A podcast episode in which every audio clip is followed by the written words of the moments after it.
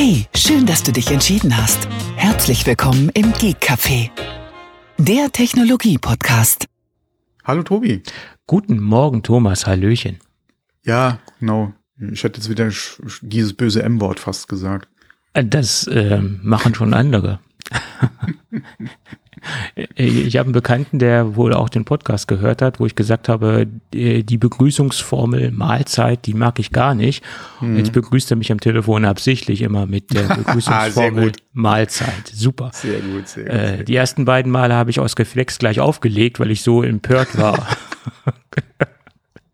Das kann man natürlich auch machen. Ja, ja aber das war dann auch nicht schön. Das, das, es pflegt natürlich nicht gerade die, die Freundschaft, sage ich jetzt mal. Nicht, nein, nein, nein, nein. Aber er konnte, er hat Spaß verstanden. Er hat es, er wusste, wie es gemeint war, sozusagen.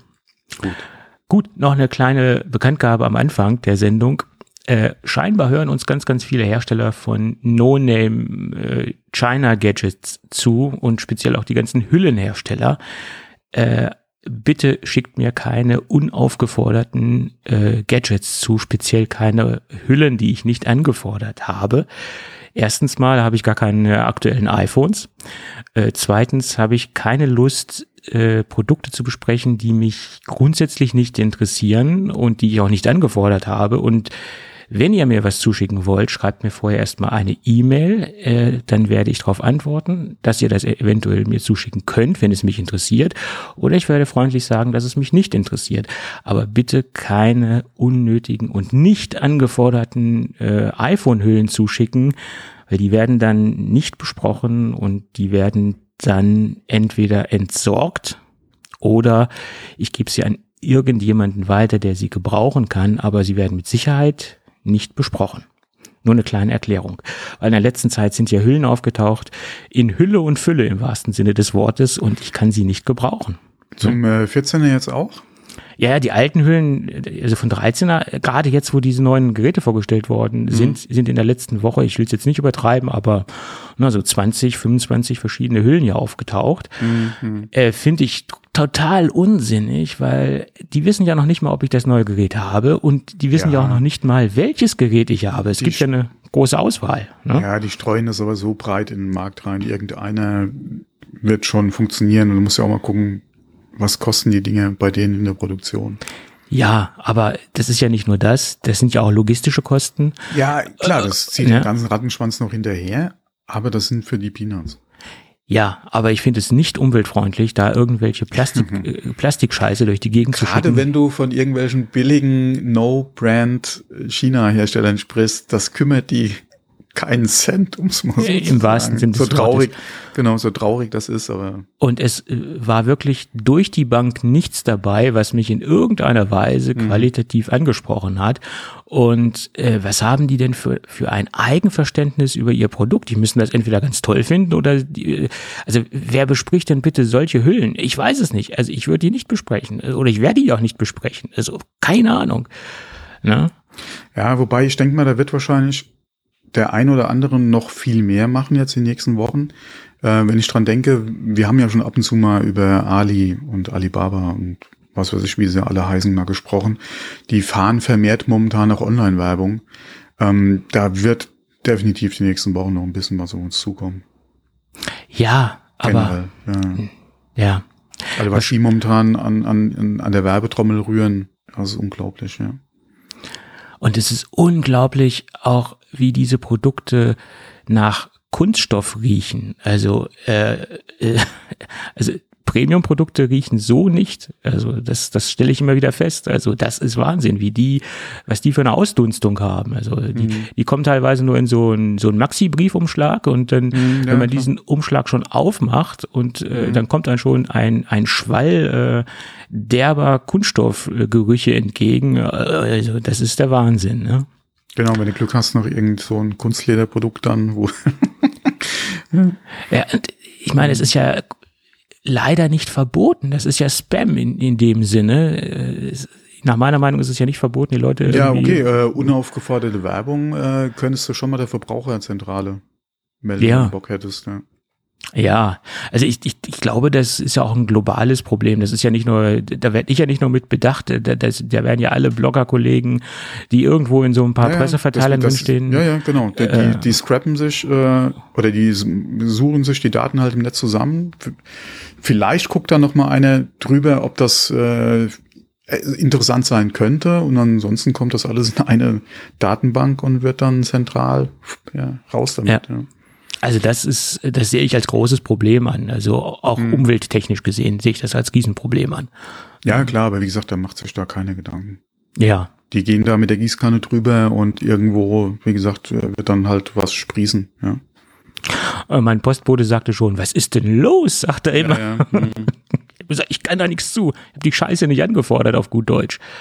Mann, Mann, Mann. Hm. Na gut, das nur am Rande, falls das irgendjemand hören sollte, äh, von, aus der Community, die mir das zugeschickt hat, bitte keine Hüllen mehr zuschicken. Ich bezweifle zwar, dass das irgendjemand gehört hat aus der Szene, das ja. läuft aus, auf anderen Wegen, aber trotzdem. Genau. Na, ich will das Wenn du nicht. einmal drin bist, kann höchstens, wie gesagt, passieren, dass dann äh, gemerkt wird, da ist, äh, falls einer überhaupt den Return überprüft, ja, dass man dann gestrichen wird, ja, wieder aus der Datei, aber Sie schreiben ja dann auch noch da, bitte senden Sie dann einen, senden Sie mir einen Beleglink per E-Mail zu über Ihre, mhm. Ihren Bericht, der Pustekuchen. Ich rede doch nicht über eine Hülle für, für 5,90 Euro. irgendwas noch gratis am besten dann. Ja. Äh, ja gut, 100 ähm, Hüllen, einer gibt denen eine Plattform, schreibt über die Hülle, dann haben sie im Endeffekt schon. Ja, äh, schreiben, sprechen, was auch immer, mal kurz bei TikTok in die Kamera halten. Genau. Dann bestellen vielleicht 20 Leute, dann hat es schon gerechnet, ja. So ist es. Mhm. Gut, das dazu. Genau, genau. Reicht.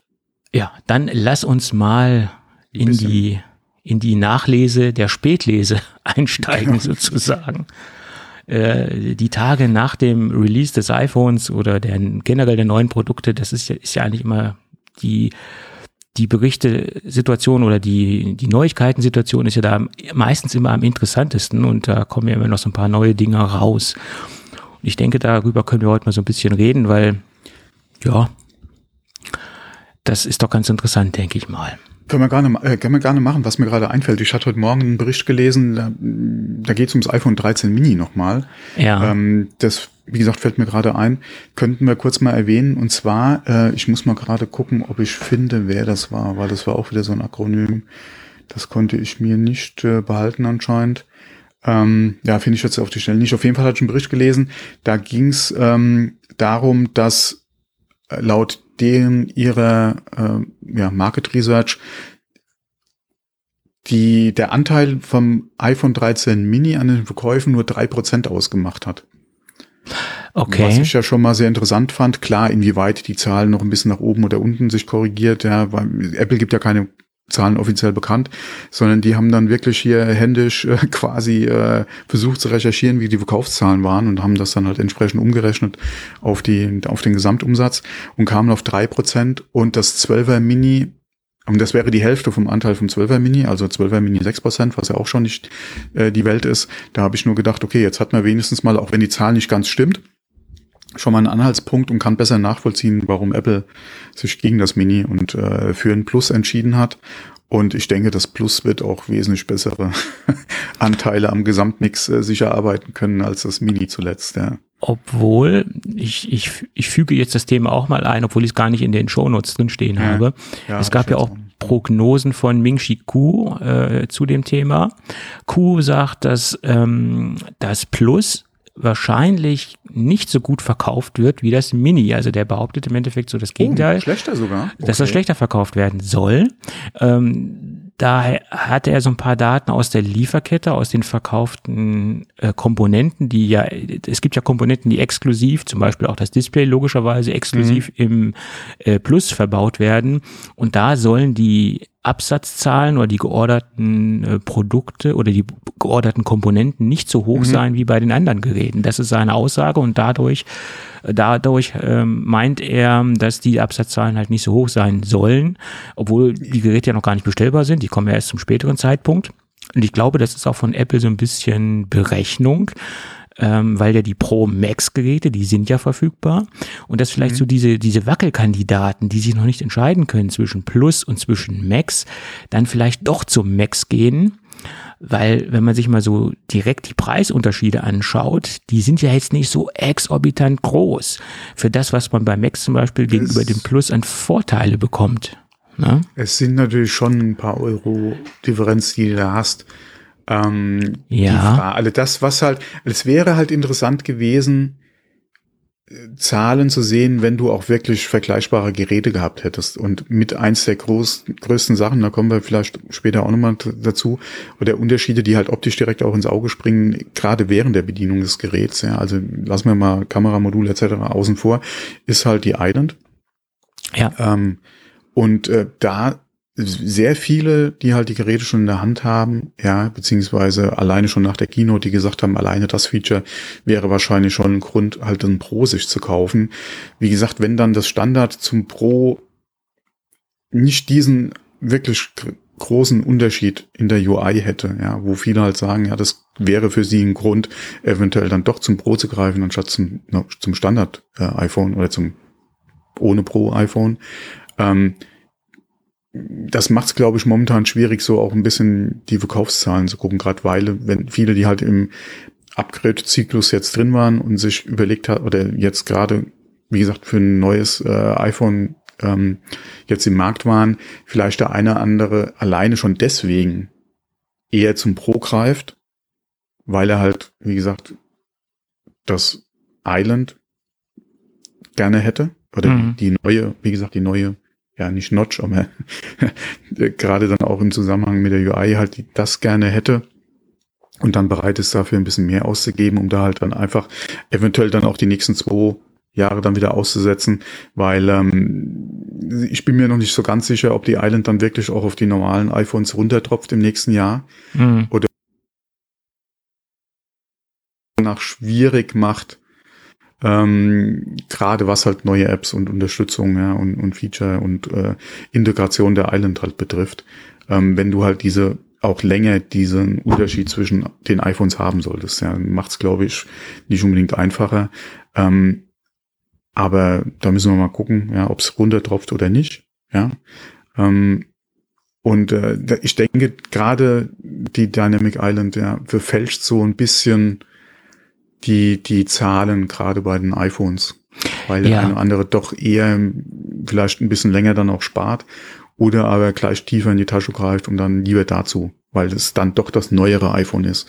Ich denke, ohne die Island hätten wir das nicht unbedingt, ja, oder würden sich vielleicht die Zahl, die Verkaufszahlen nicht so verschieben. Klar, mehr Geld, aber du kriegst halt auch wieder was Neues im Prinzip, ja. Mhm. Ähm, ja, und ich, ich hoffe, dass Apple, wie du es eben auch schon sagtest, richtigerweise sagtest, nach meiner Meinung, sie sollten es schnell auch auf die mhm. anderen Geräte runtertropfen lassen mhm. und nicht den gleichen Fehler begehen, wie sie ja. es bei der Touchbar gemacht haben. Das war mhm. ja auch nur ein recht exklusives äh, Produkt für die Pro-Serie. In den MacBook Airs ist es ja nie reingekommen und wir haben es mhm. auch nie auf Desktop-Rechnern gesehen, also nie in Tastaturen gesehen. Und ich glaube, das war auch einer der Gründe, warum die Touchbar mehr oder weniger ge gescheitert ist, obwohl sie immer noch nicht ganz tot ist. Es gibt ja immer noch ein Gerät, wo sie noch äh, äh, sich wacker gehalten hat sozusagen, mhm. aber letztendlich faktisch gesehen ist die Touchbar tot. Und ich hoffe nicht, dass Apple diese ganzen Fehler auch auf die Dynamic Island überträgt. Das äh, hoffe ich mal nicht, dass sie da jetzt also etwas zügiger vorangehen. Ja, ähm, Einmal, was halt einfach äh, das Feature über die komplette Produktfamilie betrifft. Mhm. Und dann auch das, äh, die, die, das Freigeben der API für Third Party, alle für Entwickler. Damit ja. die die Island relativ zügig integrieren können. Je länger es dauert, umso mehr Lust verliert vielleicht der eine oder Entwickler auch dran. Auch gerade, weil er für zwei Plattformen im Prinzip entwickeln muss. Ja. Plus dann nachher das iPad ja auch noch. Genau. Ja, wenn er dann wirklich über, über alle Plattformen hinweg. Und dann Mac hätte es äh, dann im Prinzip ja auch noch, ja. Swift UI. Ähm, Entwicklung, Cross-Plattform, um es mal so auszudrücken, ja. Ähm, das, wie gesagt, wird schwierig. Und wir haben jetzt auch Konzepte gesehen fürs iPad. Ja, da hat sich der ein oder andere schon ein bisschen äh, betätigt. Wir haben Konzepte gesehen ähm, für, äh, für ein Mac, ja, wo wir jetzt ja auch gerade die Notch haben, ja, ähm, wo der eine oder andere sich schon Gedanken gemacht hat, wie es da eventuell weitergeht, designtechnisch. Ähm, alle Apple muss meiner Meinung nach einmal am besten spätestens im nächsten iPhone halt die, das Feature auf ähm, alle iPhones bringen hm. und wie gesagt möglichst zügig halt dafür sorgen, dass die Entwickler auch entsprechend ähm, das umsetzen können und zwar am besten auch mit wenig Einschränkungen im Vergleich zu Apple, alle zu First-Party-Apps. Ähm, aber da muss man mal abwarten, was Apple bringt. Aber wie gesagt, die müssen zügig halt äh, die API jetzt äh, freigeben und wie gesagt am besten die Features spätestens mit dem, also was heißt spätestens, aber mit dem nächsten iPhone halt nach unten halt durchreichen. Äh, ansonsten ähm, könnte ja. es äh, ein bisschen schwierig werden. Ja. ja, vor allen Dingen, das ist ja ein essentielles Feature, was mhm, äh, ja. Es ist ja jetzt nicht so ein Unterschied wie zum Beispiel ein ein Always-On-Display zum Nicht-Always-On-Display. Mhm. Selbst da könnte man sagen, na ja, das sind ja auch softwaretechnische Features, die dort ähm, erscheinen, aber da ist der Unterschied jetzt nicht so riesig mhm. wie bei der Dynamic Island. Ne? Also ähm, ich denke, das, das sollte schnellstmöglich runtertropfen. Ne? Aber äh, man wird ja aus Apple auch aus ihren Strategien, die sie in der letzten Zeit gefahren haben, nicht so schlau her, äh, muss ich sagen. Es gab ja eine Zeit lang, oder wir haben das ja in der Vergangenheit gesehen, dass die Pro-Geräte und die Nicht-Pro-Geräte sich in sehr wenigen Dingen unterschieden haben. Ja, die haben sich immer mehr äh, angenähert. Ja. Genau. Und jetzt ist es ja so, dass es wieder ganz entgegengesetzt ja, genau. mhm. geht. Äh, und es gab ja auch Gerüchte, dass im nächsten Jahr, also beim ja. 15er, das mhm. Max-Gerät zum Pro-Gerät sich auch nochmal unterscheiden mhm. soll. Äh, und selbst da wollen sie nochmal die Schere aufmachen. Mhm. Das halte ich allerdings für einen sehr gefährlichen Schritt, weil da glänzt man halt wieder die Nutzer aus, die nur ein etwas kompakteres Gerät haben wollen, also 6,1 Zoll und trotzdem die gleichen Features haben wollen. Und die werden dann wieder mehr oder weniger dazu gezwungen, kauft dann ein 6,7 Zoll Gerät. Äh, das ist ein gefährlicher Schritt. Das hatten wir ja schon mal ganz am Anfang äh, mhm. mit den Plus-Geräten. Die hatten ja. ja auch Features, die die normalen, kleineren Geräte nicht hatten. Und das finde ich schon sehr mhm. grenzwertig, wenn man diesen Schritt wieder gehen sollte. Dass man natürlich Pro- und Normalgeräte stärker differenziert, das, das kann ich verstehen. Aber dass man innerhalb der Pro-Kategorie nochmal eine Differenzierung macht, das ist, denke ich, sehr, sehr grenzwertig. Mhm. Ja. ja. Naja, gut. Anyway, sei es drum. Ähm, lass uns aber nochmal über die neuen äh, Erkenntnisse sprechen, die die mhm. Community in Anführungsstrichen gesammelt hat oder die die Kollegen gesammelt haben. Äh, es gibt ein erstes Teardown-Video äh, und nicht von iFixit. Die sind wahrscheinlich dran oder vielleicht gerade in diesem Moment, wo wir hier diesen Podcast aufnehmen, haben sie haben sie es veröffentlicht, keine Ahnung. Äh, dieses Mal kam das Video von äh, PB Key Reviews ähm, oder PBK Reviews. Der hat das Ding auseinandergenommen und ähm, ja hat so ein paar kleine und größere Dinge gefunden, die sich unterscheiden zum Vorgängermodell. Ähm, und es, es fängt mit einem wirklich sehr, sehr kleinen, aber vielleicht sogar sehr wichtigen Feature an. Wenn man das Gerät auseinander nimmt, hat man ja logischerweise auch eine Rückseite vom Display im Inneren. Und die Rückseite vom Display, die ist beschichtet mit einem, mit einer Folie aus Graphit. Ähm, ja, Folie oder ja, oder eine Direktbeschichtung, das, da, da kann man sich drüber streiten. Also die Folie ist so dünn, dass man sie nur ganz schwer von, vom Display lösen kann. Aber diese Folie soll da für da sein, dass man die Wärmeentwicklung vom Display wesentlich effizienter abführen kann. Also es ist im Endeffekt eine, ja, eine Heatpipe ist ein bisschen krass ausgedrückt, aber es ist halt ein, ein wärmeableitendes zusätzliches Element oder eine zusätzliche Beschichtung und die besteht aus Graphit. Das hat das Vorgängermodell so auch nicht. Äh, dann gibt es auf der Rückseite im, im, in dem Kameramodul ein neuer, einen neuen Annäherungssensor. Ähm, der gilt äh, für das Always-On-Display. Da kommen wir gleich nochmal zu, was das Always-On-Display so im im Kleinen und im Feinen ausmacht, weil das ist mehr als nur ein ein reines Always-on-Display in dem Sinne, weil es sind noch ein paar kleine versteckte Features drin, die auch zur Stromersparnis und zur Stromeffizienz dienen sollen. Und da ist auch dieser neue Annäherungssensor oder da spielt der neue Annäherungssensor eine ganz wichtige Rolle. Ähm, die Selfie-Cam und die, die Face-ID-Einheit sind nun physisch voneinander getrennt. Das ist jetzt nicht mehr ein und dasselbe Modul, sondern es sind zwei Moduleinheiten, ähm, und ich denke, das ist dafür da, um im Nachhinein die Reparaturen etwas effizienter mhm. und etwas kostengünstiger zu gestalten, weil somit muss im Endeffekt nur noch das defekte Modul ausgetauscht werden und man hat eine Ersparnis letztendlich bei den Ersatzteilen und hoffentlich äh, drückt sich das auch für die Kunden aus in Form von günstigeren Ersatzteilen. Ja, beziehungsweise was halt die Selbstreparatur betrifft, und gerade dieses äh, neue Verhochzeiten halt gerade mit Face ID und, äh, und dem iPhone, da hatten wir ja ähm, gerade am Anfang ja auch die Problematik, dass äh, man den nicht einfach austauschen konnte, sondern das muss ja im Prinzip dann ja auch wieder, ähm, ja, ich glaube, war es nicht sogar im Deutschen, wo sie gesagt haben, oder wo, wo das, dieses Verheiraten? Richtig, speziell das der Komponenten Face, wieder betrifft, halt dieses ja, Face ID-Modul. Ähm, hm. Gen äh, genau, äh, Touch ID, ja, Face ID, ähm, dass man, wie gesagt, dann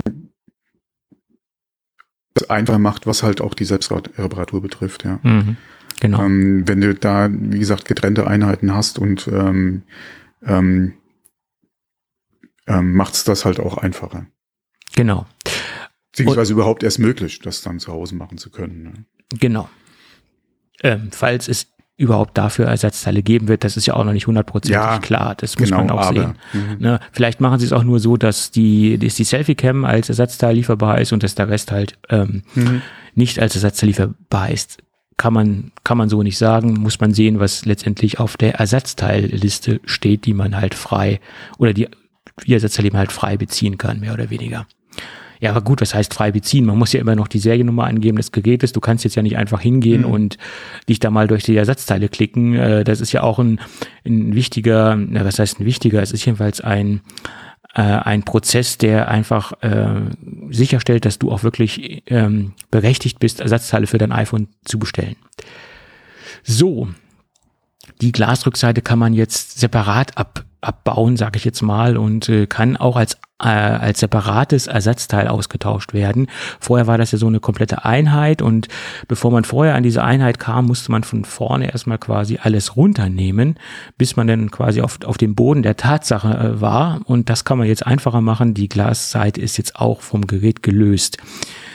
Das, denke ich, ist auch ein ganz wichtiger Schritt, weil äh, was geht schnell kaputt? Meistens die Rückseite und die Vorderseite. Und wenn man das halt separat abbauen kann, äh, erleichtert das auch die Reparaturfähigkeit, nicht nur für den Endkunden, sondern auch logischerweise für den Apple Support und für mhm. den Apple Service.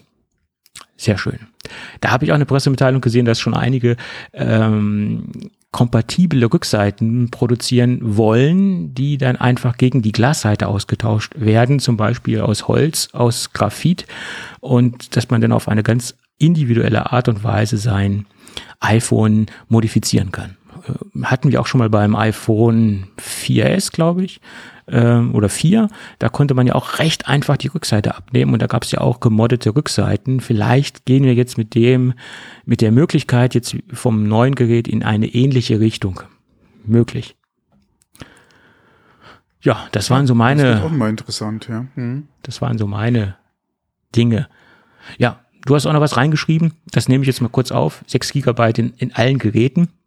Äh, ja, genau, kam jetzt äh, hier über Xcode äh, raus. Genau. Die technischen Daten, ja. Hm. Das war ja schon vorher in der Gerüchteküche. Äh, ja. hat sich jetzt bestätigt. Finde genau. ich ja gut, dass das in, in allen Geräten drinsteckt. Ich, es ist immer noch bemerkenswert, dass in Anführungsstrichen Apple so effizient ist und nur mit 6 Gigabyte auskommt. Wenn man sich umschaut, mhm. was Android da abzieht mit einigen Geräten, ähm, ja. dann ist das schon sehr effizient, dass sie mit 6 Gigabyte so eine Gesamtleistung hinlegen. Ne? Ja, gut. Ja, ja, genau. Ähm, was ich auch noch jetzt gelesen hatte, was ja eigentlich auch nicht verwundert, ja, deswegen hatte ich mich eigentlich äh, eher gefragt, ähm, warum da der eine oder andere da jetzt äh, irgendwie, ich sag mal, ein Problem jetzt damit hat. Äh, wir haben ja gerade in den Pro-Geräten den neuen Kamerasensor mit 48 Megapixel.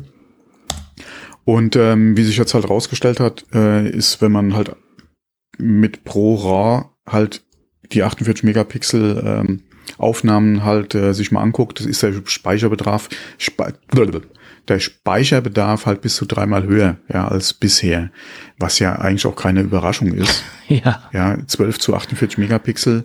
Ähm, ja. Was mich ja eher gewundert hat, ist, dass das Pro RAW Format von Apple anscheinend so gut ist, ja, und wir nur bis zu dreimal mehr Speicherplatz brauchen. Weil wenn wir mal gucken, ja, wie viel mehr Pixel wir haben im Vergleich zum 12er, ähm, ist das äh, schon mal eine ganz gute Leistung, ja. Äh, da es sich ja um eigentlich um ein RAW-Format handelt, ja, was ja nicht ganz RAW ist, auch mit der Bezeichnung Pro ist da Apple ja immer noch ein bisschen was am machen äh, an dem Format, aber immerhin. Ähm, und ähm, ich habe in dem einen oder anderen Bericht sehr viel Positives gelesen, ja, gerade was die Qualität betrifft äh, und die Funktionen, ähm, die halt mit den Geräten jetzt mitkommen. Für mich kein Grund, jetzt so kurz nach dem 13 halt ein Upgrade zu machen. Hm. Ähm, aber lässt mich natürlich viel hoffen für die 15er auch gerade. Ja, gerade wenn die Features dann hoffentlich auch ein bisschen nach unten durchtropfen. ähm, ob man dann nicht vielleicht sogar wieder äh, in einem zweijährigen Upgrade-Zyklus drin sein könnte. Aber das muss man mal abwarten, was die Geräte dann wirklich können. Ähm, Gerade was halt die Dynamic Island betrifft, ja, kommt es nach unten durch oder wäre man dann doch gezwungen, zum Pro zu greifen etc. Aber da ist es noch viel zu früh. Ja, es ist ja noch ein Jahr hin bis dahin. Ähm, aber auf jeden Fall ähm, spannend zu sehen, wie gut anscheinend es wirklich auch jetzt unter normalen Bedingungen draußen halt ist. Ähm, beziehungsweise, wie gesagt, wie die ersten Reviews und Berichte gerade von Fotografen und von Videografen halt äh, etc. Äh, zu den neuen iPhones halt jetzt stehen, beziehungsweise äh, wie die der Eindruck halt ist. Ähm, weil ich gesagt habe, das ist eher für mich dann äh, noch mal so die Frage, was bringt der Chip wirklich halt nicht nur auf dem Papier, sondern im, im täglichen Einsatz im Prinzip. Und ähm, das muss doch schon ordentlich sein, ja. Mhm. Ähm, was mir schon mal Spaß machen würde, so ein Gerät auch mal länger auszuprobieren, aber wie gesagt, äh, mein Gott, von 13 jetzt auf, auf 14 Pro abzugraden, ist äh, eher nicht so, äh, so, so schlau für mich, ja. Also von daher. Ja, also das wäre jetzt. Mal gucken. Das wäre jetzt auch nicht unbedingt äh, empfehlenswert, sage ich jetzt mal so. Es sei denn, man will unbedingt diese Dynamic Island testen und äh, man hat da ganz, ganz viel, ähm, ja, ganz, ganz viel Lust drauf. Okay, Lust habe ich da auch ja, drauf, aber. Vor allem ein paar Euro übrig. Ja. Ein paar Euro übrig, das ist so. Okay, klar, man könnte für das 13 ja auch nochmal ordentlich äh, was bekommen, ja. Aber ja, ja, mein Gott, ich sehe mich da jetzt nicht unbedingt gezwungen, da jetzt äh, beim 14er jetzt direkt abzugraden. Also ich würde da sowieso auf das 15 jetzt erstmal warten. Ja, so ist es. Gut, und dann gab es noch von Apple ein, ein, ein extra Dokument, was sie in Englisch, englischer Sprache derzeit nur exklusiv haben. Also das gibt's noch nicht in, in übersetzter Form. Da erklären sie ausgiebig, wie der, wie die Unfallerkennung funktioniert. Und ich möchte jetzt nicht das ganze Dokument wiedergeben, weil das ist sehr komplex und sie beschreiben das wirklich sehr detailliert. Aber ich möchte so ein paar Kerninformationen wiedergeben. Ähm, diese ganze Unfallerkennung ist quasi eine Verkettung von verschiedenen Ereignissen, die über die Sensoren äh, äh, wahrgenommen äh, oder die Ereignisse werden quasi über die verschiedenen Sensoren wahrgenommen und dadurch entsteht dann quasi die Unfallerkennung oder dadurch schließt dann quasi das iPhone den Schluss oder in der Summe, was heißt den Schluss? Also in der Summe ergibt sich dann äh, ein Unfall äh, oder ein Crash, wie man es auch nennen mag. Es sind quasi Beschleunigungssensoren, es sind Kreiselsensoren und was ich ganz inter interessant finde, es gibt auch äh, es gibt auch einen Luftdrucksensor, also ein Barometer Und der kann dann feststellen, ob zum Beispiel der Airbag im äh, Fahrzeug ausgelöst worden ist, weil sich dann logischerweise im mhm. Fahrzeug mhm. der Luftdruck verändert. Und wenn diese ganze, ganzen Ereignisse auch noch in Kombination mit einem Mikrofon oder mit verschiedenen Mikrofonen, die sich dann öffnen, ähm, eingetreten sind, dann erscheint auf dem Display eine Information, Mensch, ich habe jetzt hier festgestellt, das könnte möglicherweise ein Unfall gewesen sein. War das ein Unfall oder geht's dir gut oder ist alles okay? Dann kann man das abbrechen, diesen Prozess. Wenn man sich nicht äh, dazu entscheidet, diesen Prozess abzubrechen oder wenn man nicht mehr dazu in der Lage ist, dann ähm, informiert das iPhone die Notfallzentrale und es werden dann dementsprechend die Maßnahmen eingeleitet, die dafür notwendig sind, eine Rettung auszulösen oder dass dementsprechend Rettungspersonal kommt und dich hoffentlich aus deinem Fahrzeug äh, herausholt. Ja, äh, ganz interessant. Und dann gab es da noch ein paar Informationen, wie Apple das Ganze gestaltet hat.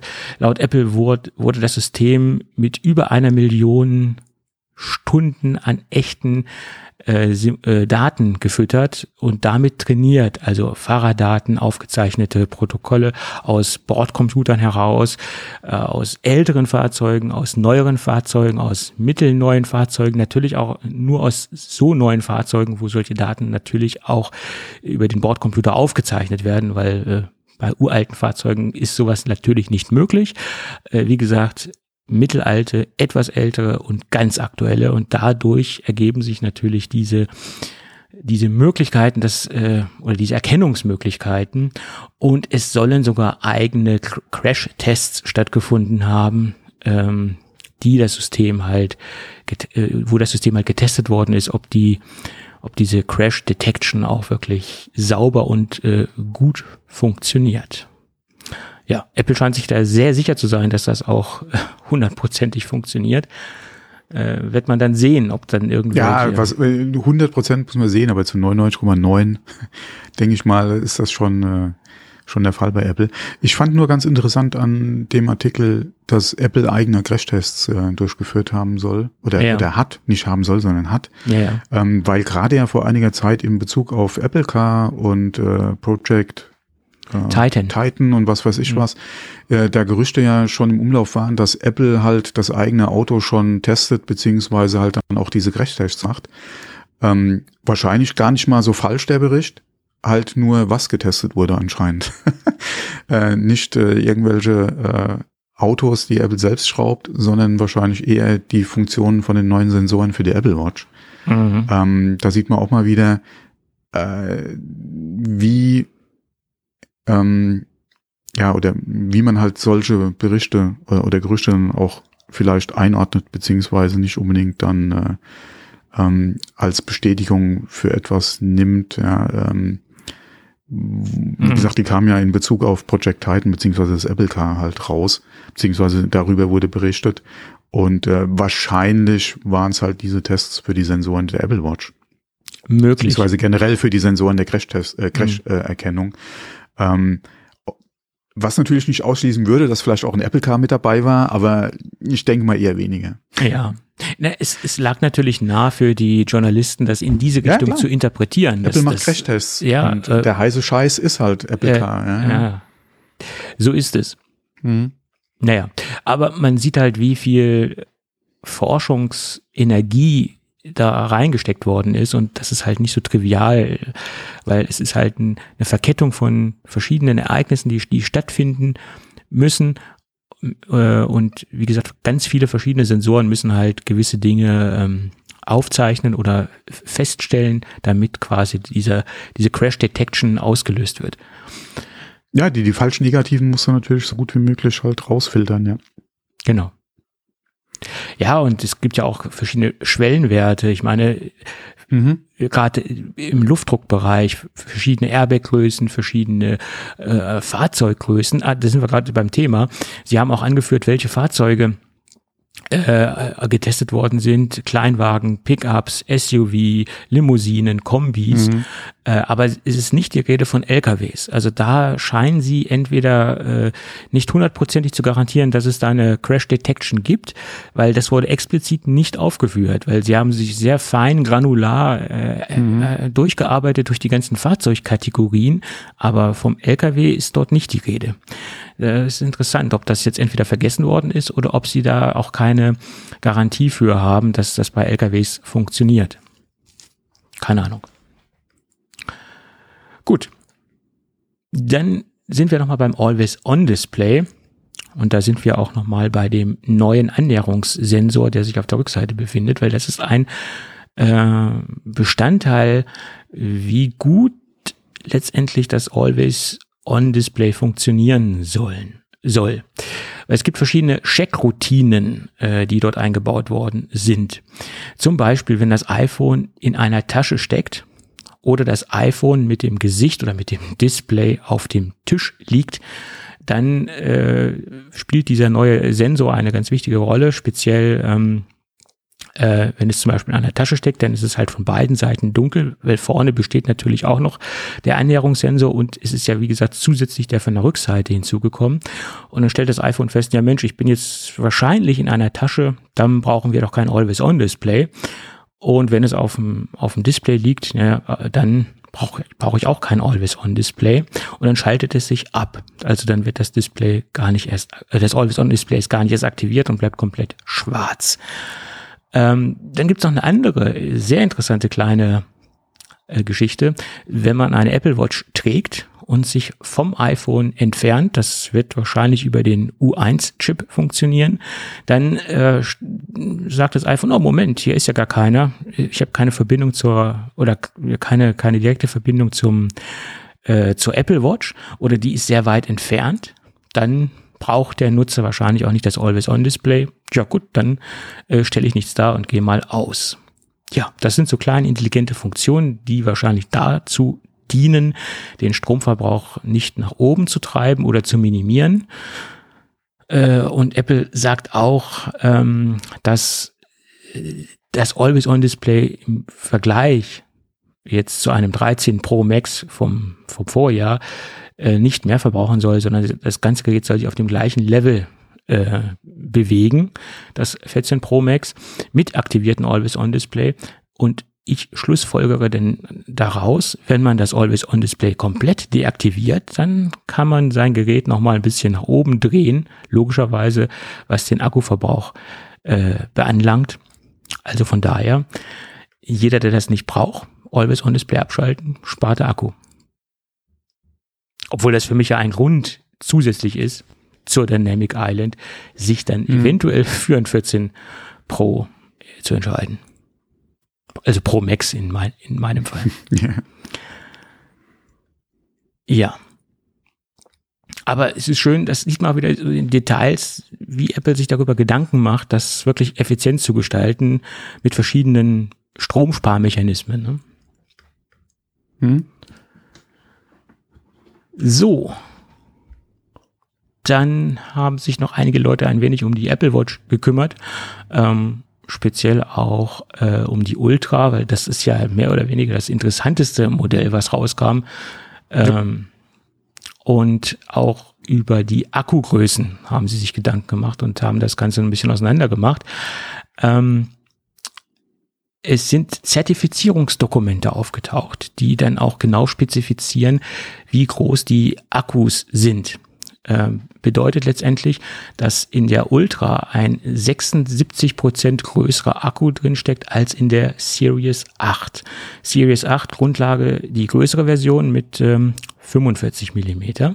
Und das ist schon mal eine Ansage. Bedeutet in Zahlen äh, 542 Milliampere-Stunden in der Ultra, Series 8 45 Millimeter 308 Milliampere-Stunden, Series 8 41 Millimeter 282 Milliampere-Stunden und im SE-Bereich geht's dann in Anführungsstrichen drastisch bergunter. Äh, da haben wir bei der 40 Millimeter 245 Milliampere äh, und bei der 44 Millimeter 296 Milliampere. das sind schon mal interessante Werte und es ist auch sehr beeindruckend, wie viel Akkukapazität sie in die Ultra reingepowert haben. Also 542 ist schon mal eine Hausnummer. Ne? Ja, okay, ich. wenn sie das nicht gemacht hätten, hätten sie die Ultra wahrscheinlich auch gleich äh, sein lassen können.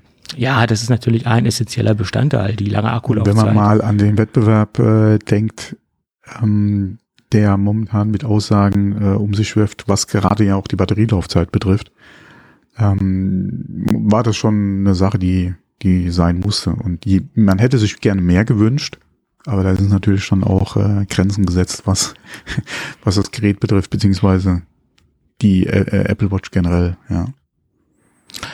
Ja. Das ist ja jetzt kein äh, E-Ink äh, äh, Gerät ohne äh, oder keine E-Ink äh, Display äh, und null Funktionalität Gerät, ja. Also von daher.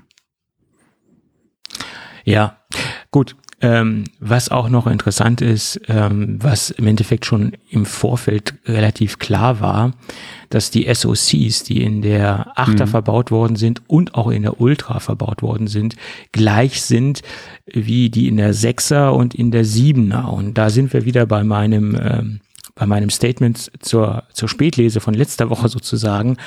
Das ist eine Keynote gewesen, der kleinen Schritte und die ganz kleinen Schritte sieht man im Endeffekt auch bei der Apple Watch. Entweder kann es sich Apple leisten, wirklich diese kleinen Schritte zu gehen im, im Smartwatch-Bereich oder ähm, sie sind so ein bisschen innovationslos oder haben keine Ideen, weil wenn man sich wirklich die Entwicklung seit der Sechser anschaut, sind das wirklich ganz, ganz, ganz kleine Entwicklungsschritte, die gegangen werden. Und ich sag mal, wer jetzt eine Siebener hat, der hat in meinen Augen keinen Grund, auf die Achter zu wechseln. Bei der Sechser kann man darüber diskutieren, aber bei der Siebener auf keinen Fall. Das ist meine Meinung. Hm. Da sind ganz, ganz wenige Schritte ähm, evolutionstechnisch äh, vollzogen worden. Naja. Gut. Das zur Apple Watch. Ultra oder nicht Ultra. Da, also du hast recht, da gibt es ganz viele kritische Stimmen aus dem Konkurrenzlager äh, oder von den Konkurrenten. Äh, viele äh, sagen auch, das ist gar keine richtige Ultra äh, Sportuhr. Wir haben da ganz andere Möglichkeiten. Ja, das, das ist natürlich, dass äh, viele Konkurrenten da Statements zu abgeben. Ne? Wir hatten letzte Folge ja schon drüber gesprochen. Also sehr vieles wird, denke ich mal, softwareseitig noch kommen, auch gerade aus dem Third-Party-Bereich. Wenn wir mal gucken, die Uhr von der technischen Ausstattung her, sagen, gehen wir mal, okay, der, der Low-Power-Mode, äh, oder wie heißt der 60-Stunden-Dings da noch? Low-Power-Mode, ja. Ja, äh, der kommt ja noch. Äh, da ist ja auch schon mal viel mitgetan, gerade wenn man ähm, eventuell länger halt äh, draußen unterwegs ist, gerade den ein oder anderen Hiker, beziehungsweise ähm, je nachdem, welche Sport man betreibt und da vielleicht auch mal unterwegs ist und nicht unbedingt eine Powerbank dabei hat oder dabei haben will, ähm, macht das auf jeden Fall Sinn. Ähm, ich denke mal, mit der größere Kritikpunkt an sich an der Uhr kann wirklich die Akkulaufzeit sein. Mhm. Und das ist auch ein berechtigter Einwand. Und äh, jeder, der halt mehr Akkulaufzeit zwingend benötigt, ähm, ist sich der Tatsache ja auch bewusst. Ja, und für den kommt vielleicht eine Ultra auch nicht in Betracht. Äh, für alle anderen, gerade auch was die technische Ausstattung betrifft und auch gerade das, was sie gezeigt haben in Bezug auf äh, Rauchen, ähm, und auch gerade äh, nachdem, wie halt die Uhr als Tauchcomputer auch zertifiziert ist, ja, äh, ist ja EN irgendwas, ähm, äh, ist ja zertifiziert, ja, ähm, nachdem ja auch dann, wie gesagt, äh, Tauchgeräte beziehungsweise Tauchcomputer zertifiziert sind, ähm, ist es auf jeden Fall ein ernstzunehmendes Produkt. Ähm, und das ist, ist sich der Wettbewerb auch bewusst, gehe ich fest davon aus. Mhm. Ähm, da macht Apple auf jeden Fall viel richtig. Und was Software betrifft, wie gesagt, das hat mir letzte Folge schon erwähnt, da wird noch so viel passieren. Ähm, und da sind garantiert einige Entwickler auch schon stark am Arbeiten dran, um da äh, Sachen, die halt eventuell jetzt gerade halt angesprochen, kritisiert werden oder halt von dem einen oder anderen auch vermisst werden, dass die definitiv äh, kommen. Ja, da wird softwaretechnisch so viel noch passieren, auch bei Apple. Das haben wir ja generell in der Entwicklung der Apple Watch schon gesehen, ähm, was da passiert ist. Ähm, und da kann man davon ausgehen, dass die Ultra da auf jeden Fall, gerade was den Funktionsumfang betrifft, nur besser werden wird die nächsten äh, Monate. Ähm, von daher mache ich mir da gar keine Sorgen. Und äh, wie gesagt, klar, für die nächsten Generationen kann man sich gerade, was die Akkulaufzeit generell bei der Apple Watch äh, auf jeden Fall noch ein bisschen was äh, wünschen. Und da ist ja auch einiges schon passiert. Und ähm, da wird auch gerade an der Ultra, denke ich mal, noch ein bisschen was passieren. Und was da softwareseitig geht, wird Apple auf jeden Fall machen. Ähm, so schnell sie es halt können. Ja, beziehungsweise das halt äh, als machbar dann ansehen. Und ähm, ansonsten ist man da, denke ich mal, mit der Ultra ähm, gut aufgehoben. Ja, das Ding wird sich, denke ich, sehr gut verkaufen bei Apple. Mhm. ähm, und auch seine Nutzer finden, die halt in dem Bereich normalerweise wahrscheinlich woanders eher zugegriffen haben und die jetzt froh sind, dass Apple halt ein, ein Angebot hat, was für sie in Frage kommt. Ja, mhm. ja obwohl ich gerade aus dieser Taucherszene gemischte Aussagen wahrgenommen habe, muss ich sagen. Viele haben gesagt, das Ding ist für ernstzunehmende Sporttaucher nicht geeignet, ähm, weil viele Dinge einfach gar nicht drin sind, die man benötigt, äh, weil auch das die Bedienung wohl nicht so effizient und nicht so gut ist unter Wasser wie bei richtigen großen Tauchcomputern. Die sind ja teilweise auch viel größer, haben auch ganz andere Bedienkonzepte, die man halt auch einfach gut mit, ja. mit Handschuhen bedienen kann. Man hat ja auch bei Apple Watch, bei der Apple Watch versucht, das irgendwie umzusetzen, aber mhm so ein richtig großer Tauchcomputer ist natürlich auch nicht alltagstauglich. Den trägt man ja auch explizit nur für Unterwassergeschichten letztendlich. Und die Apple Watch ist halt eine Gratwanderung aus, aus einer Smartwatch und aus einem Tauchcomputer. Und das ist jetzt nicht so hundertprozentig ein Tauchcomputer, logischerweise, ganz klar. Ja, okay, wer, wer mehr Funktionen, größeres Display, längere Akkulaufzeit oder 30 Bedienknöpfe braucht, klar, für den kommt dieses Gerät klar. wie manch anderer Tauchcomputer auch nicht in Frage, ja. ganz klar.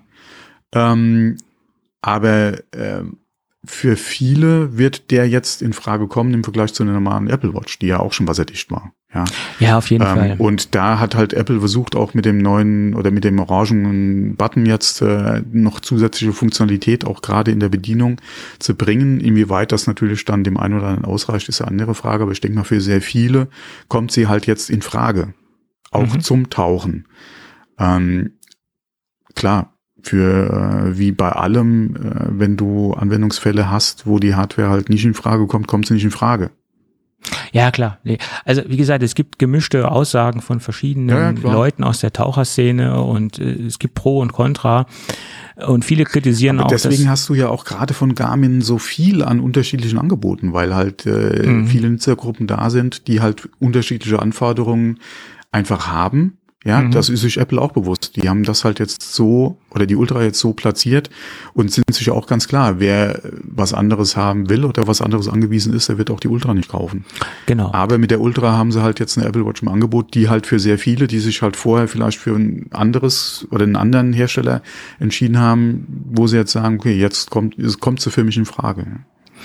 Man hat halt versucht, einen Kompromiss aus, aus verschiedenen ja. Dingen äh, mhm. zu gestalten und es hätte ja wahrscheinlich auch nicht so viel gebracht, wenn man jetzt eine ein Uhr, ein Uhr auf den Markt gebracht hätte, die wirklich nur diese eine Zielgruppe anspricht, äh, dann hätte, wäre man ja noch spitzer in den Markt gegangen. Mhm. Und man sieht es ja auch, die Uhr wird ja wahrscheinlich von sehr vielen Leuten gekauft, die diese ganzen erweiterten Sportfunktionen gar nicht nutzen werden, die das Ding einfach ja, nur kaufen. Die mit dem Ding nie tauchen gehen. Zum Beispiel. Es ist ja auch okay, finde ich auch in Ordnung. Soll Wie jeder gesagt, machen. Die, die, die ja. man Ironman laufen und das Ding am Handgelenk haben, aber äh, mehr als die, die, äh, oder ein Triathlon, ja, aber mehr als das Schwimmen wird für die nicht in Frage kommen. Ähm, Klar. Dann, dann passt ja. halt. Ja. Oder die, wie ich es auch schon immer wieder sage, die einfach äh, Titan als Material haben möchten Äh, es ist ja auch nicht zu verurteilen. Jeder soll das kaufen, was er möchte und finde ich auch super.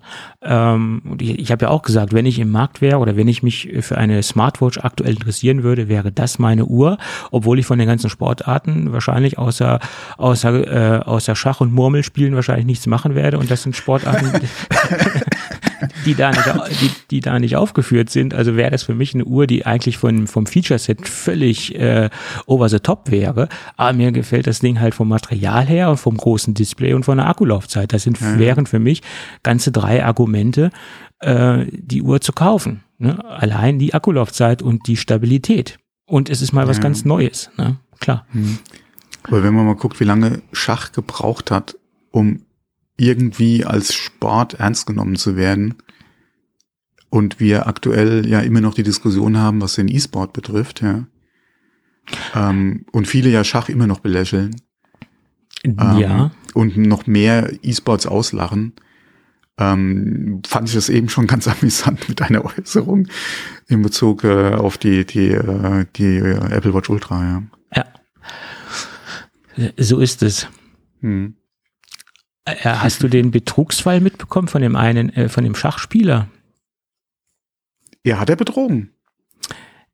Nee. Weil er hat ja, alles letzte, mein letzter Stand war, dass er das ja alles noch äh, abgestritten hat und hatte zugegeben, in seiner Jugend betrogen zu haben.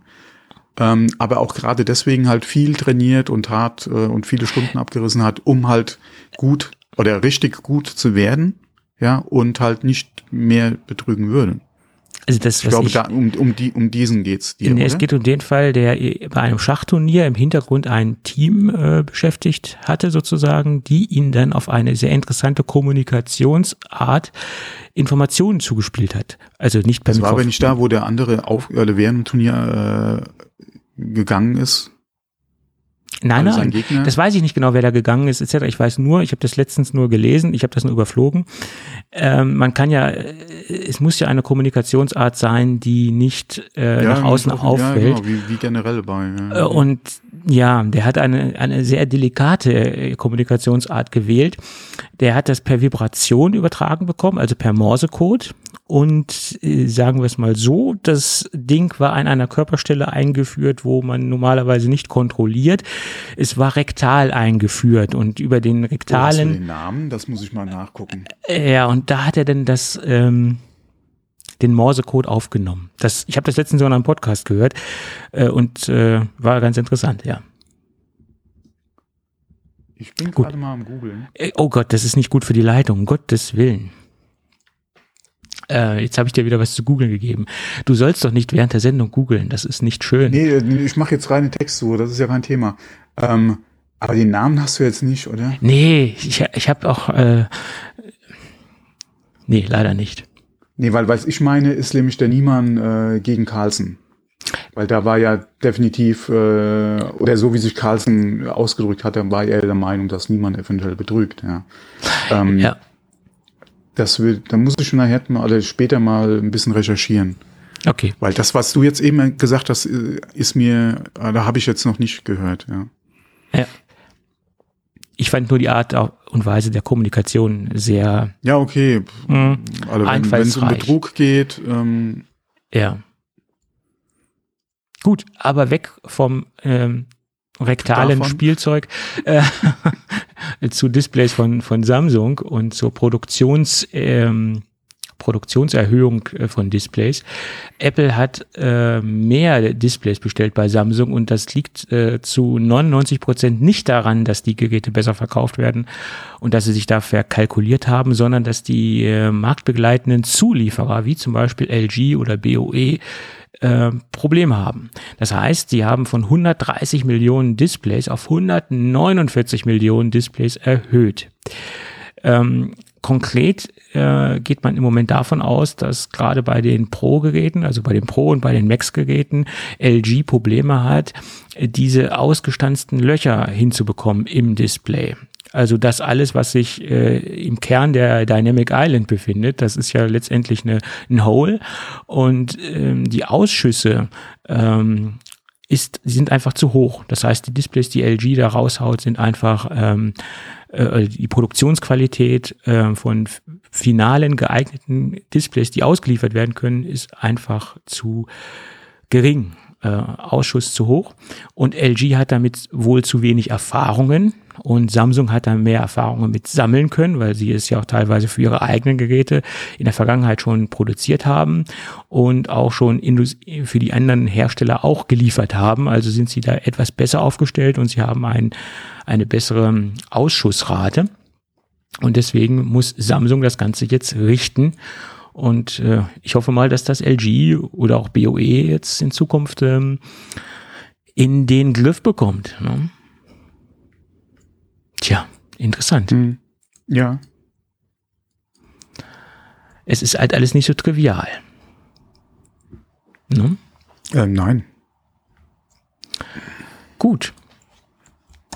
Dann sind wir eigentlich schon mit unseren Hauptthemen durch, würde ich sagen. Oder hast du irgendwie mhm. noch was? Nö, nö, nö. Mhm. Heute wird es eine sehr kurze Sendung. Ja, es kommt jetzt drauf an. Du hast ja noch was. Ja, ich habe ja auch gesagt, die letzte Sendung wird sehr kurz und da war es zwei Stunden zwanzig oder so. Das, aber das, das werden wir mit Sicherheit äh, wahrscheinlich heute nicht erreichen, weil ich möchte jetzt nicht noch ähm, über das Gadget hier unnötig lange referieren, sagen wir es mal so. Ja, wie fange ich denn das jetzt am besten an? Ähm, am besten ganz von vorne. Ähm, wer mich kennt, der weiß ja, Backups kann man eigentlich nie genug haben. Und ähm, mhm. man, man sollte eigentlich auch immer seine Backups auf verschiedenen Plattformen, sei es extern oder auch intern, sei es offsite oder auch lokal, äh, diversifizieren. Ähm, sprich verschiedene Medien, verschiedene Systeme, RAID-System, kein RAID-System, SSD. Also ein Backup ist im Endeffekt kein Backup, sage ich immer. Ne? Also man sollte da gut aufgestellt sein in, in verschiedene Richtungen. Ähm, und äh, das Produkt, was ich jetzt bespreche, hat bei mir eigentlich auch schon eine längere Vorgeschichte. Das liegt daran, äh, weil ich es beim Kunden schon ein paar Jahre lang im Einsatz habe. Ich habe einen Kunden, der betreibt einen Time Machine Server in Kombination mit einem Mac Mini und am Time Machine Server hängt ein RAID-System. Ein RAID-System aus dem Hause Lassie und äh, absichtlich ähm, sage ich jetzt auch ein paar Jahre, weil dieses Produkt gibt es in dieser Form schon etwas länger. Das ist auch ganz gut so, weil das zeigt natürlich auch, dieses Produkt ist abgehangen, dieses Produkt ist im Markt etabliert und wurde schon von zigtausend Kunden mehr oder weniger auf Systemstabilität, auf Langlebigkeit getestet. Es ist quasi erprobte, abgehangene Hardware und abgehangen äh, möchte ich jetzt ausdrücklich nicht als negativ einstufen weil es gibt halt Dinge, die müssen mal im breiten Markt getestet werden, die müssen sich ähm, äh, erweisen als stabil funktionierend, sowohl von der Systemstabilität als auch von der Systemperformance. Und die Systemperformance muss man logischerweise auch äh, lange im Alltag ähm, erreichen können. Und das äh, ergibt natürlich letztendlich Performance und Systemstabilität im besten Fall dann das optimale Produkt.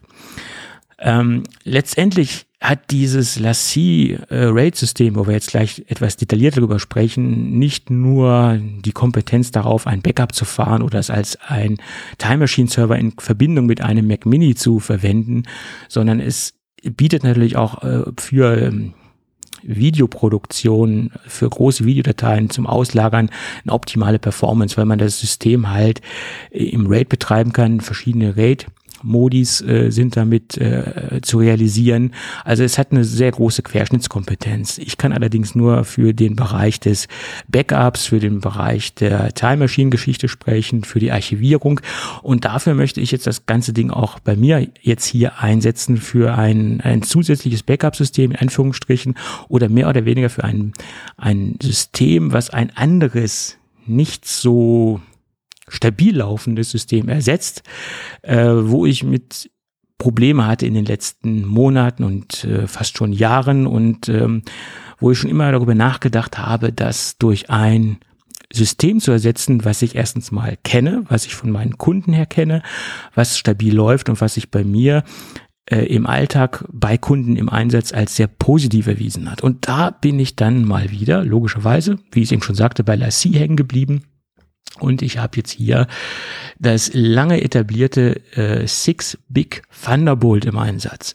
Äh, Six Big äh, ist ja der Name, weil äh, ist ja Programm, Name ist ja Programm, weil wir haben hier sechs Hot Swap fähige äh, Seagate Festplatten verbaut, die wie ich eben schon sagte Hot Swap fähig sind. Das heißt, ich kann sie im Betrieb austauschen, ähm, sind leicht zugänglich und das sind Festplatten aus dem Enterprise Bereich, die optimiert sind für den RAID Betrieb. Ähm, wie gesagt, das sind Fronteinschübe, die leicht und gut ähm, austauschbar sind. Äh, vielleicht zieht jetzt auch noch mal ein bisschen das Thema Gehäusequalität und Verarbeitungsqualität äh, nach vorne. Ich habe noch kein RAID-System gesehen. Ich habe schon einige gesehen und auch einige getestet, äh, die so gut und so solide verarbeitet sind. Also die Verarbeitungsqualität ist nach meiner Meinung ähm, äh, ein, ein Maßstab, der da gesetzt wird äh, sowohl von der Gehäuseanmutung, von der Materialanmutung, wir haben ja ein voll Aluminiumgehäuse äh, und auch von der Qualität, wie man die Festplatten rein und rausschieben kann. Also das ist schon ähm, ein Level, was viele andere erstmal erreichen müssen. Sei es Hersteller, die nur reine RAID-Systeme ohne Festplatten an, anbieten oder sei es auch Hersteller, die ähm, äh, RAID-Systeme mit Festplatten anbieten. Also das setzt nach meiner Meinung Maßstäbe. Ähm, es gibt da viele Firmen, die wirklich sehr günstige mm, Sachen anbieten und äh, da kann man teilweise die Hände, die Hände über den Kopf zusammenschlagen, was die so den Kunden zumuten wollen, was sie ein solides Gehäuse nennen, äh, sowohl von der Lüfterqualität als auch von der Materialqualität. Und es ist ja nicht nur das Gehäuse, es sind ja verschiedene Komponenten, die da ineinander greifen, zum Beispiel auch der verbaute Controller. Und wir reden hier ja von einem Hardware-Rate-System, also auch ein Hardware-Controller, der da verbaut worden ist, der auch eine dementsprechende Performance und auch eine Systemstabilität äh, abbilden kann. Also das sind ja verschiedene Dinge, die ineinander greifen. Und gerade bei so einem, einem delikaten Produkt in Anführungsstrichen wie ein RAID-System, da muss man sich halt drauf verlassen können. Und da hat Lassie ja auch in den letzten Jahren oder Jahrzehnten schon Erfahrung sammeln können. Und durch die Fusion mit Seagate äh, hat sich die Expertise noch, äh, würde ich sagen, explosionsartig äh, in den letzten Jahren erweitert. Ähm, ja, das jetzt nochmal zum Gehäuse. Das System gibt es in verschiedenen Speichergrößen. Das kleinste fängt bei 24 an, äh, 24 Terabyte, dann geht's 48 Terabyte, 60 Terabyte, 84 Terabyte und dementsprechend die Top-Variante mit 108 Terabyte. Die Platten haben alle eine Umdrehung von 7200 Umdrehungen. Und äh, wie gesagt, es sind Enterprise-Platten, die für den RAID-Einsatz optimiert worden sind. Und jetzt kommen wir wahrscheinlich auch zu dem, dem Punkt, wo viele fragen, was bietet das Ding dann äh, performance-technisch? Ich habe es so konfiguriert und das ist auch meine Konfiguration, die ich empfehle, weil das eine äh, Option ist aus guter Leistung und auch aus vernünftiger Datensicherheit. Ich betreibe das Ding im RAID 5 Modus und da gibt es äh, Daten, die ich mit dem Blackmagic Disk Speed Test äh, durchgeführt habe oder Tests, die ich damit durchgeführt habe. Äh, und da erreiche ich im, im Lesebereich äh, 1100 MB in der Sekunde und im Schreibbereich 820 MB in der Sekunde. Das sind sehr, sehr solide Werte. Wir müssen bedenken, wir haben hier konventionelle Festplatten. Das sind keine SSD, die dort verbaut sind. Äh, und das ist schon mal ordentlich für ein RAID-System ähm, in, in dieser Leistungsklasse. Und wenn man mit den Raid-Modis etwas spielt, äh, kann man auch noch höhere äh, Datendurchsätze erreichen.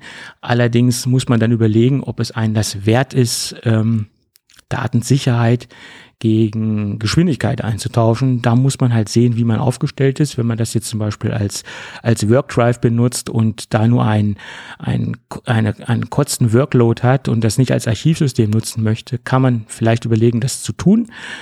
In, in, in meiner Situation sage ich lieber, ähm, ein Kompromiss aus Geschwindigkeit und Datensicherheit mit RAID 5 ist für mich das, das Optimum oder die, das Mittel oder der, die Einstellung der Wahl für das ganze Gerät. So, äh, kommen wir zu den Anschlüssen. Wir haben zweimal Thunderbolt 3. Das ist, das Ding ist kaskadierbar. Ich kann also zum Beispiel ein weiteres Gerät, also ein weiteres äh, Thunderbolt RAID System anschließen.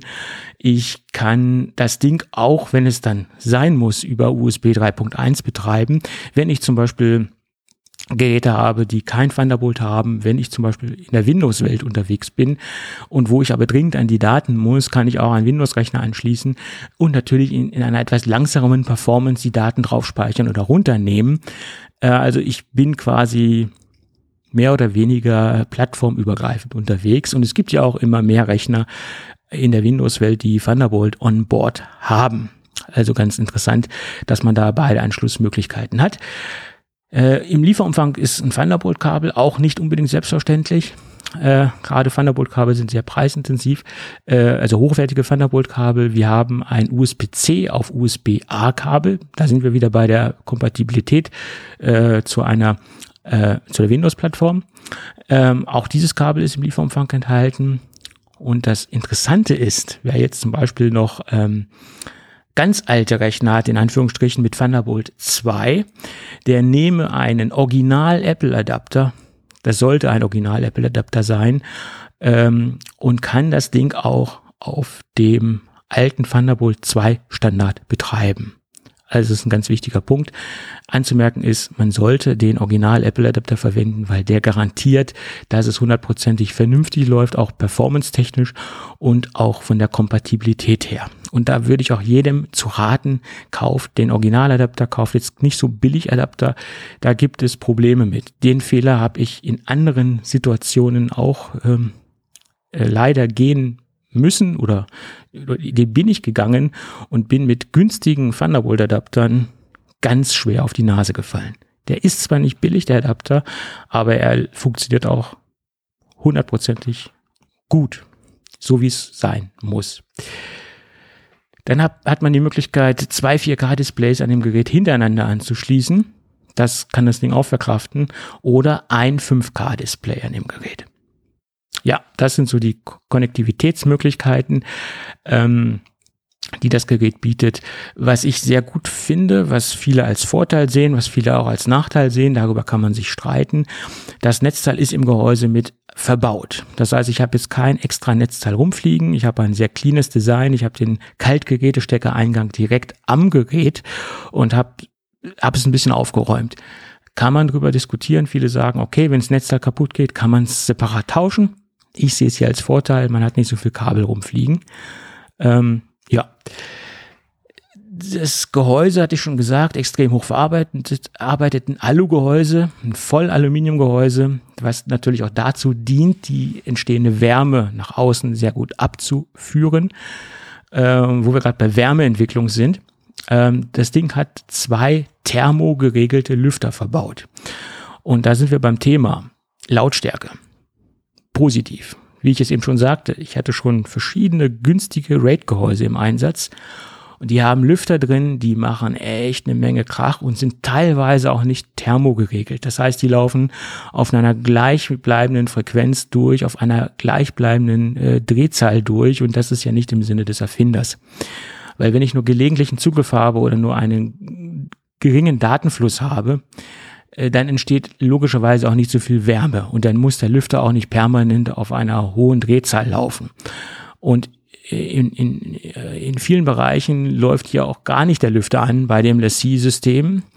Und das ist das Schöne. Wie gesagt, wenn eine gewisse, ein gewisser Wärmepunkt erreicht ist, dann gehen die Lüfter an und regeln das System auf eine Betriebstemperatur runter. Und wenn das Gerät eine Betriebs Betriebstemperatur erreicht hat, dann gehen die Lüfter auch wieder aus oder regeln sich auf eine geringere Drehzahl herunter. Und ich muss sagen, die Lüfter sind sehr, sehr gut, was, was die Lautstärke angeht. Also kann man durchaus ähm, mit leben. Ähm, und dadurch, dass man halt auch Thunderbolt an Bord hat, kann man auch gewisse äh, Längen von Thunderbolt-Kabel verwenden und kann es auch so positionieren, dass es jetzt nicht unbedingt im direkten Hörumfeld ähm, äh, steht, das ganze Ding. Also da kann man schon ein bisschen mit Kabellängen arbeiten. So, ja, das zum Kurzreview ähm, zum RAID-System von Lassie. Und was mir halt besonders gut daran gefällt, das ist ähm, lange Hard also Hardware, die schon lange am Markt existiert, die schon tausendfach äh, bewährt im Einsatz ist und ist halt äh, abgehangene, stabil laufende Hardware und ähm, das macht das Gerät für mich so interessant, äh, weil gerade bei bei Datenarchivsystemen oder als Backup-System ist es ja wichtig, dass man da stabil funktionierende Hardware am Start hat. Ja, gut, das dazu. Schön. Ne, klingt gut, ja. Hast du da noch explizit Fragen zu, die ich dir beantworten könnte? Nö. Nö, nö, nö. Okay. Ich wollte eben nur fragen, wann ist es bei mir, aber. ja, ja, das ist die Frage der Fragen. Gut, das dazu. So, Thomas, wir sind am Ende der Sendung angekommen, würde ich sagen. Ja, ja, ja, sind wir. Und wir sind heute sehr knapp durchgegangen durch die ganzen Themen und naja, ein Stündchen haben wir voll. Ist doch okay. Ja, nee, passt doch, passt doch. Es gab eine lustige E-Mail zur letzten Sendung wir sind ja sehr oberflächlich durch die ganzen Themen gegangen, wurde uns da gesagt. Und dabei habe ich doch mhm. am Anfang gesagt, keine Garantie auf Vollständigkeit. Oh, das Mann. auch, ja, genau. Mhm. Mann, Mann, Mann, Mann, Mann. Ja, die, die, ist ja schön, wenn die Hörer ein bisschen was vermissen, aber wir hatten es ja quasi angekündigt, ja. Äh, zwei Stunden zwanzig, meine Güte, was soll's? Ja. Also. Hm? Ja, nächstes Mal halt doppelt so lange. Das muss ja auch alles irgendwo gespeichert werden. Ne? Das ist ja so. ja, da hast du jetzt hier, hier wieder was stehen. Ja, aber den kann ich ja jetzt nicht ins Netz hängen und sagen, lad mal runter. Ich glaube, dann würde ich aber alles zusammenbrechen bei, bei den äh, Traffic-Zahlen, die wir auf dem Server haben. Es hören ja dann doch mehr als äh, 99 zu. Doch, ja? Ja, ja. Wir haben keine Zahlen mehr gesehen. Du kannst reingucken, hast ja auch Zugang. Ich sende ja nur ins Leere. Das sehe ich anders, das sehe ich anders. Sehe ich ja, ich sage, ich sende ins Leere. Ach so, naja. Gut, wir wollen ja aber nicht über Zahlen sprechen. Genau obwohl wir haben ja in der letzten Sendung gesagt, wir werden wahrscheinlich in, in der letzten Folge ein paar mehr Hörer dabei gehabt haben, weil es ein, weil es doch viele mhm. Event-Hörer gibt. Wir beide würden uns freuen, wenn die Event-Hörer von der letzten Folge jetzt immer noch dabei sind und wenn sie dabei geblieben sind, die neuen Hörer, die können sich ja gerne mal bei uns melden, ähm, egal in welcher Form.